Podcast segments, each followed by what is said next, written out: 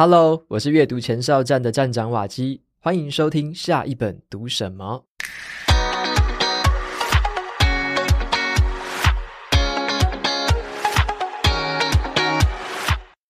如果我只能够给你一个建议，就让你可以活出更好的人生，我的建议就是不要看新闻。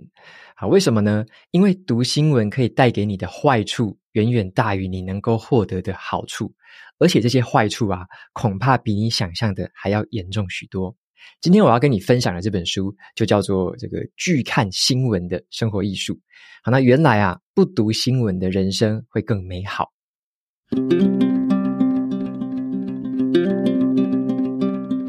本集节目由 Press Play Academy 赞助播出。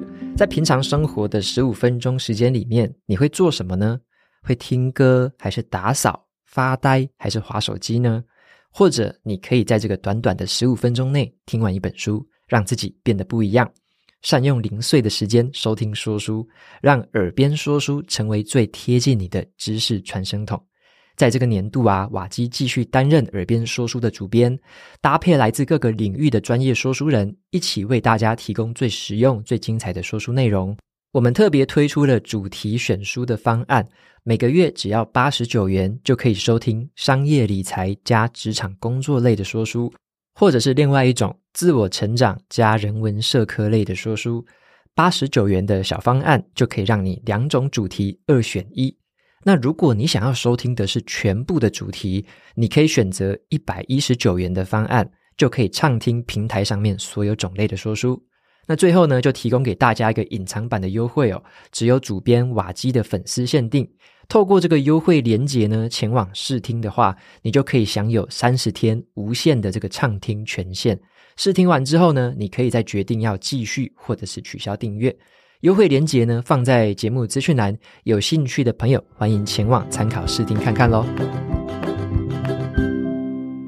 这本书的作者啊，他是一个瑞士的企业家。他叫做鲁尔夫·杜伯里，那他曾经是一个热爱读新闻的这个重度使用者，可是后来他却发现，过度的吸收新闻对我们的心智，甚至是我们的身体，都有可能造成不良的影响。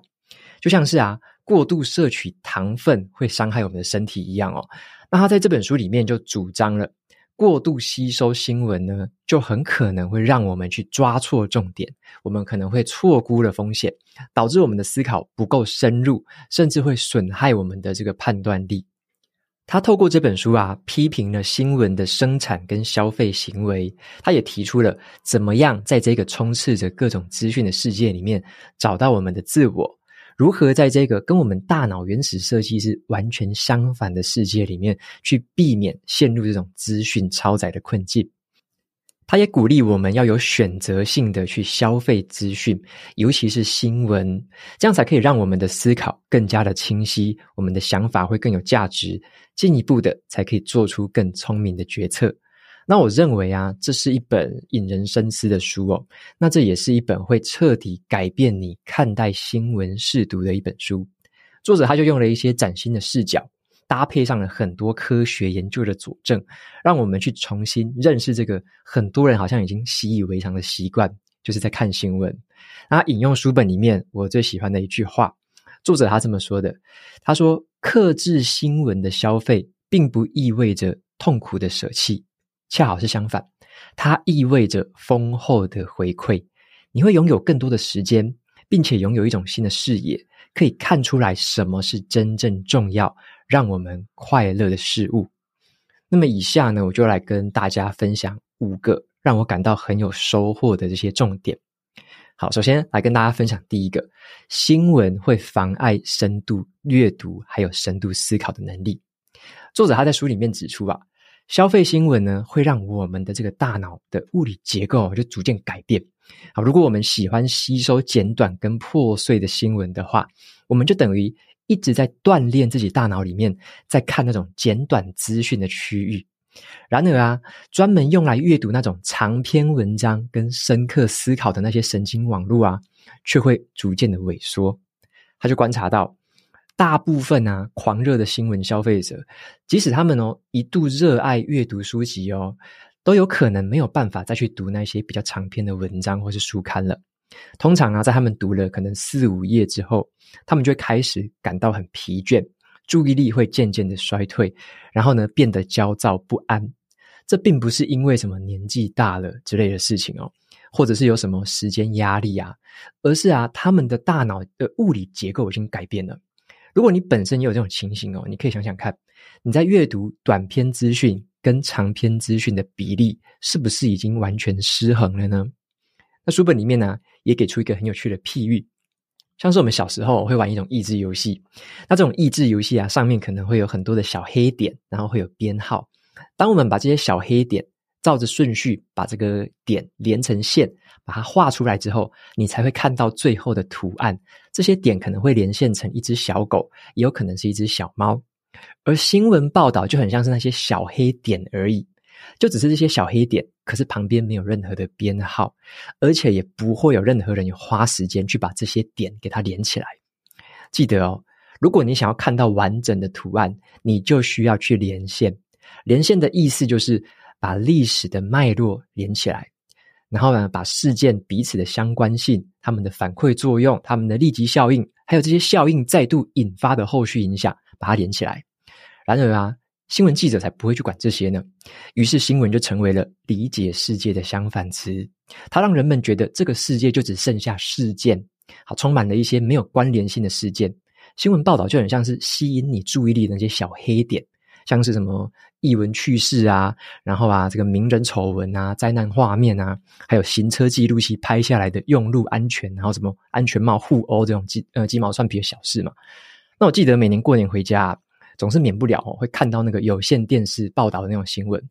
那好多次啊，我看到这个晚间新闻的前三条哦，就会出现什么翻拍行车记录器或监视器画面的新闻。那这种新闻真的很重要吗？有时候我们想一想，我会觉得非常的荒谬。再来呢，跟大家分享的第二个重点叫做大部分的新闻一点都不重要。你可能会觉得啊，应该有很多新闻是很重要的吧？全世界各地发生了这么多的事情，诶，如果我都不知道的话，那不就变成一个无知的人吗？那我很喜欢作者哦，他有提出了一个思考实验，好让我们重新的去思考一下这个问题。假设一下，今天。地球的直径变成了现在的两倍大，面积就会变成原本的四倍大嘛。那地球的人口也变成了现在的四倍这么多。然而啊，这些地表上面的这个城市啊、跟景物啊，还有我们的生活状态、生活模式，基本上跟我们现在认识的没有什么不一样，就只是一颗比较大一点的地球而已。好，理论上来说啦，如果新闻的重要性跟新闻的数量是成正比的话，那新闻报道的数量应该也要变成四倍这么多吧？如果你认为啊，现在的新闻大部分都是很重要的话，那在另外一个比现在大四倍的地球，你是不是就要去多消费、多吸收、多出来四倍的重要新闻呢？好，当然啊，我猜啊，你肯定不会这么做啦。好，为什么会这样子说？因为在这个假想的这个实验哦，假想的这个世界里面。一天的时间也是一样，二十四小时啊。如果你原本就只花九十分钟看新闻好了，在这个新的世界里面，你也只会读四分之一的新闻啊。你会舍弃掉那一些比较不重要的新闻。回过头来，既然在这个假想的实验里面，你已经准备好去舍弃掉一些新闻了，那在我们原本的世界里面呢，有没有任何新闻是这么重要，重要到没有它你就活不下去的？好，我们可以想想看这个问题哦。那么事实的真相是什么？新闻媒体认为很重要的事情，就等于啦，经常是等于吸引人的事情。但是新闻媒体认为很重要的事情，它不一定等于，或者是常常不等于对你重要的事情。对我们个人而言啊，真正重要的事情有哪些呢？像是家庭、工作、朋友，还有个人生活嘛。对我们最重要的，如果说你要编辑一个叫做个人版的每日新闻的话，它应该会长成像什么样子呢？以我自己为例好了，好，我的个人新闻很可能就是我的伴侣啊，最近买了一台洗地机，该如何使用？我的家人健康检查的报告长什么样子？我要翻修这个网站有什么样新的构想？我对自己笔记方法有做什么检讨？我下一本新书的主题会有哪些灵感之类的？对我而言很重要的这些事情，跟其他人就是根本没有半点关系，更别提那一些被放在什么全球新闻菜单上面那所有密密麻麻的事件。对大多数的人而言啊，我们以为哦，这个世界新闻就是关系重大的事情，其实这是一个很大很大的误解。第三个重点来跟大家分享，新闻会让我们觉得自己变得很渺小。像我们人们啊，对于这个社会的阶级地位是很敏感的。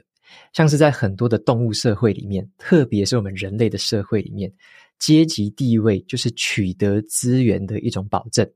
好，你有更好的官阶，你有更响亮的头衔，甚至是在什么运动的场合啊，街坊邻居之间，在儿童的游乐场上，人们都离不开这种阶级的划分。我们光是让自己在生活当中努力变得更好，透过努力获得更好的阶级地位，就已经自顾无暇了。而新闻的报道会加剧这个压力，因为新闻会不成比例的报道一些像是年度经理人、好年度运动员、年度艺术家、年度最年轻创业家。当我们天天看到这种新闻的时候，可能我们就在内心 OS 哦，他高中的时候就这么厉害了。那我十八岁的时候到底在干嘛啊？或者是我都已经三十岁了耶，怎么跟他比起来就是一事无成的鲁蛇的样子？好，消费这种新闻啊，看这种新闻，会把我们潜在的这个竞争范围扩大到整个世界。我们让自己去跟那一些和自己毫无关系、真的半点关系都没有的人，去跟他们相提并论。结果就是什么？我们看清了自己，比起真实的自己，还要变得更加的渺小。我们又承受了更多的压力，垂头丧气。光是眼前的生活就已经够艰难了，诶，新闻媒体还会让我们的日子变得更难过。好，那种隐形的比较的感觉，哦，是一直渗透进我们脑里面的。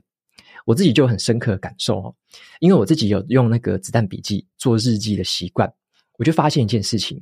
我自己心情最糟糕的那些日子啊，是哪一些日子呢？就是当我不小心看了很多新闻，或者在社群媒体上面看到其他人风光亮丽的表现的时候。好，虽然说，诶，政治正确的想法，这个正义的小天使可能会告诉你说，哎呀，你要祝福别人呐。可是呢，我们就还是会下意识的会想要跟人家比较。你会看说，诶，别人比较年轻就成功了，别人的贴文比我还要多赞，好，别人赚的钱比我多。我们很难呐、去违反这种动物的本能，那种自然而然就会感受到的社会阶级地位的那种差异。但是啊，当我们不需要去在意那些比较，我们没有被这些新闻打扰的时候，我们反而会比较可以专注的在自己手边的事情，做好自己能够做的成果。不看新闻的时候，心情反而会平稳许多，而且人的表现自然也会变好。那么，在第四个重点来跟大家分享。新闻是在糟糕的环境被制造出来的，像是优秀的新闻记者啊，他们会花很多时间去写一篇深度报道。可是更多的记者，他们碍于这个新闻产业的速食文化所趋啊，他们只能够到处截取公关稿，然后用别人的文章来拼凑而成，顶多可能补充一些在网络上面跟某个地方爬到的资料，像是你会看到什么某某某乡民说。好，那新闻记者呢，大多数缺乏所谓的这个切肤之痛。切肤之痛就是说，他们不必为了自己的表现承受任何的风险。记者很可能撰写了一篇狗屁报道，他却不用为这件报道负起任何的责任。你可以想想看，你会记得上一次看到一篇狗屁报道的时候，那个记者的名字是什么吗？就算你记得那个名字，过了半年之后，你还真的记得住吗？就算你记住了，那又有什么用呢？好，当然啦，作者他也指出了。这种现象不能说直接怪罪到那个记者的个人身上啊，而是整个新闻产业的发展趋势就是如此，也迫使的他们只能这么做。根据在二零一五年啊，美国求职网站 CareerCast，他们对于两百多种职业做过一个调查，以工作的环境、压力、薪资，还有未来展望等很多的综合评鉴指标，排名起来，排最后一名的就是新闻记者。那我也抛出一个问题给大家，可以思考看看：你能够期待说，在这种工作环境下产出的人，他产出的东西会多有品质吗？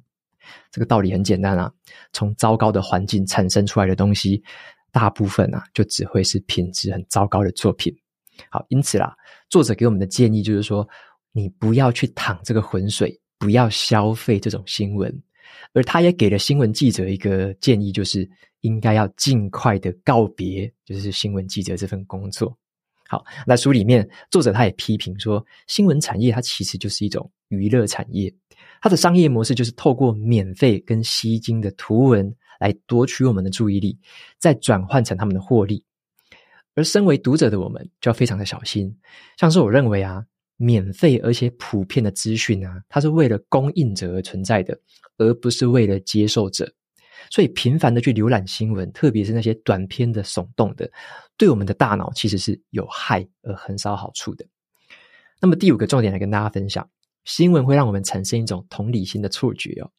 在写这本书之前呢，作者他就已经发表过一篇类似主题的文章，叫做《新闻对你有害》。那当时的他就收到了很多来自四面八方的批评。像很多人就会骂他说：“诶，你这个不看新闻的话，你就不知道世界上穷困的人有多么痛苦哦。你没有办法对那些战争跟暴行表达关切。”好，作者收到这个批评，他的看法是什么？他说：“我们根本不需要透过看新闻来表达关切啊，因为在别的国家跟别的星球也发生了很多比这件事情还要严重很多的暴行啊。我们是不是也都要表达关切呢？那这个界限到底在哪里？”他认为啊，透过收看新闻来表达关切，这完全就是一种自欺欺人的说法，不仅无济于事，而且根本是令人反感。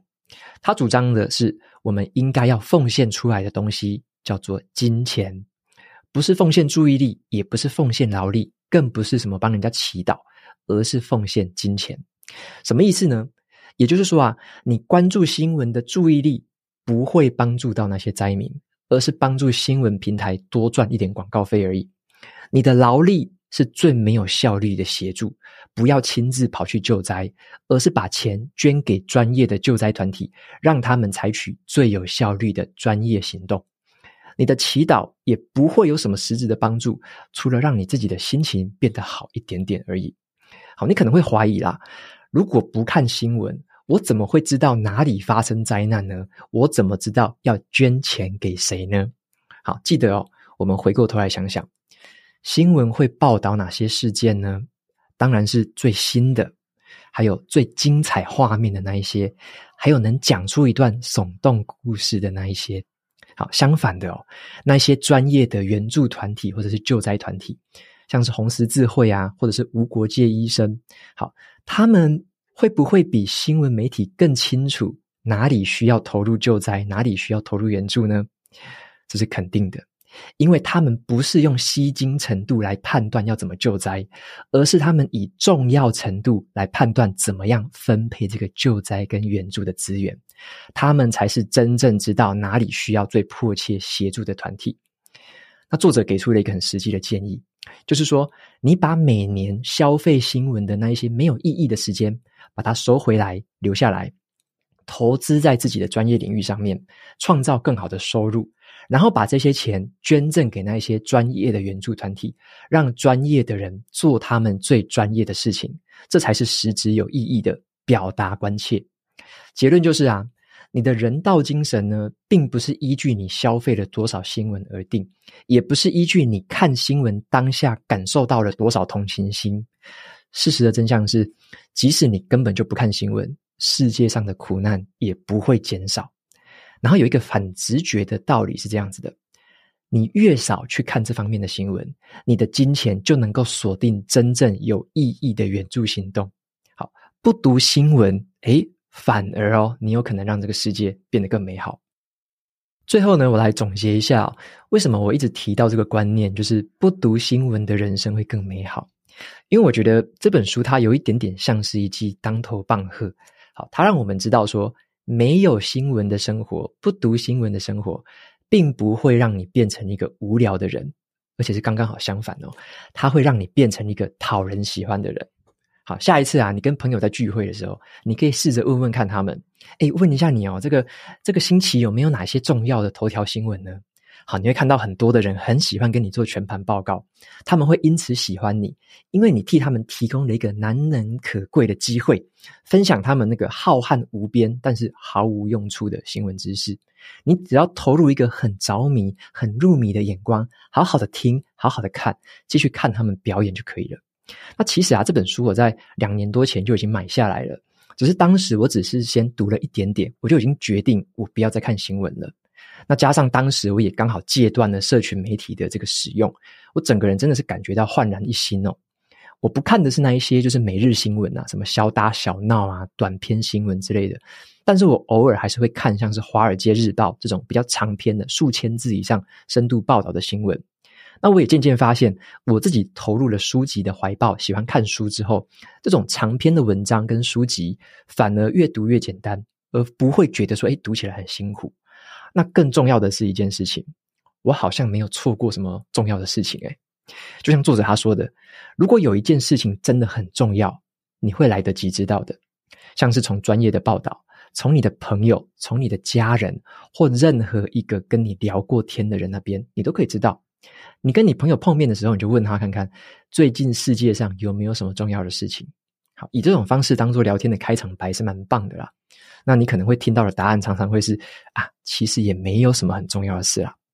好，那最后啊，就给大家一个思考，就是如果有一个活动啊，它会让你越来越缺乏阅读跟思考的能力，它会让你觉得自己很渺小，它会让你接收到从糟糕环境产生出来的东西，它会让你误以为自己很有同理心的话，你还会选择去做这个活动吗？